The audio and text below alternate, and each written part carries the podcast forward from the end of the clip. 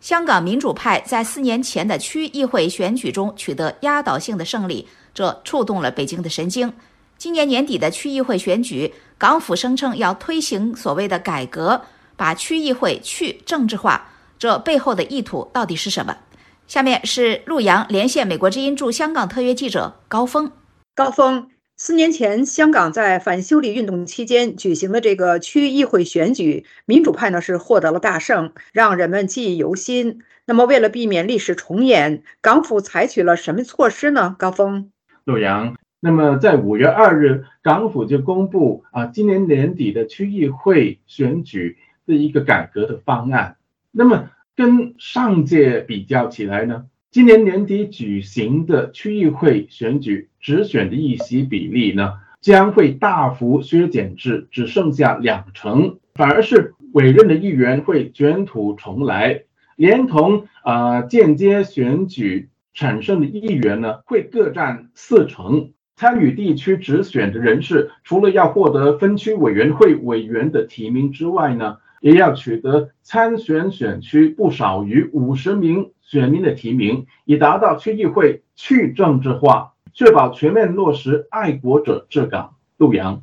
那么高峰，香港亲北京的阵营连日来一再是强调削减直选一席不会影响区议会的这个认同性，那么他们的论据是什么呢？高峰，陆阳。啊，中国全国人大前常委范徐丽泰近日的言论呢，是反映了相当一部分亲北京阵营人士的心态。范徐丽泰在接受媒体采访的时候表示：“啊，二零一九年的区议会选举的结果呢，让他感到震惊。啊，他说，如果选民是如此的容易受到网上的言论所教唆的话。”选出完全不合格的议员，这样的话，选举是没有任何意义的。那么，至于区议会计划大幅削减直选议员的比例，范徐立泰认为，如果今年年底举行的区议会选举保留一定的选举成分的话呢，可以说已经显示了对选民的尊重。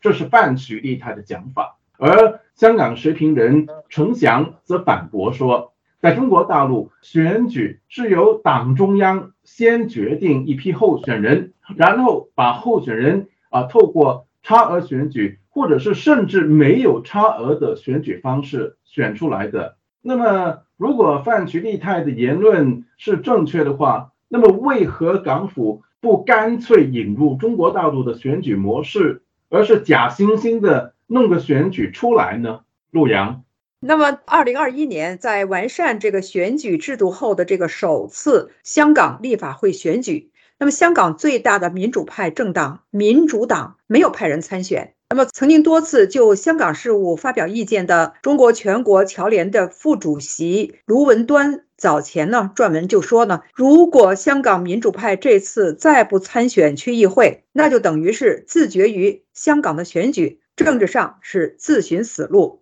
那么，为什么港府着意为区议会去政治化的这个同时，亲北京的阵营会有这样一番的言论呢？高峰，陆阳，呃，时评人程翔认为呢卢文端的言论与中共一向标榜中国是共产党领导多党派合作、共产党执政多党派参政这样的一个政治格局是同一个道理。那么，如果香港最大的民主派政党民主党也参选这个区议会的话呢，就说明了区议会选举并不是集权的。那么，中共的如意算盘呢，就是要啊以确保安全系数为前提，营造假象。陆阳，好，感谢陆阳连线美国之音驻香港特约记者高峰。